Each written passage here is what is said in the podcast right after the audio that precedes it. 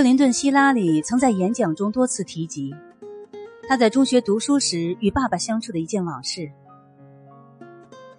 一个春暖花开的中午，希拉里和爸爸在公园里散步。他发现一个老太太紧裹着一件厚厚的羊绒大衣，脖子上围着一条毛皮围巾，那穿戴仿佛是在滴水成冰的三九隆冬。他说：“爸爸，你看。”那位老太太穿的，真是太奇怪、太可笑了。当时爸爸的表情有些严肃，沉默了一会儿，说：“希拉里，我突然发现你缺少一种本领，就是欣赏别人的本领。这说明你在与别人的交往中缺少了一些热心和友善。”希拉里觉得爸爸太小题大做了。很不服气的问：“那你不觉得老太太穿的太多了吗？”爸爸说：“恰恰相反，我觉得老太太很值得欣赏。她穿着羊绒大衣，围着毛皮围巾，也许是因为生病初愈，身体还没有完全康复，也许是因为别的什么原因。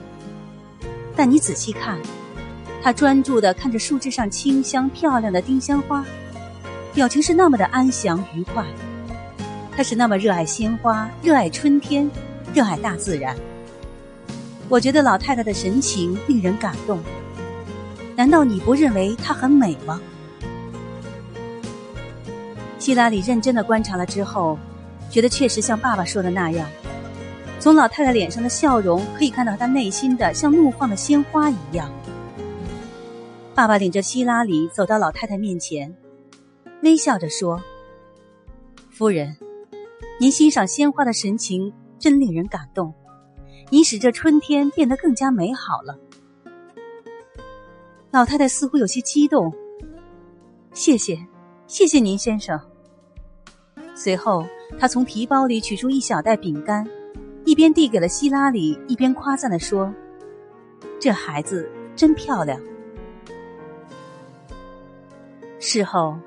爸爸对希拉里说：“渴望得到欣赏是人的本性，一定要学会真诚的欣赏别人，因为每个人都有值得欣赏的优点和特点。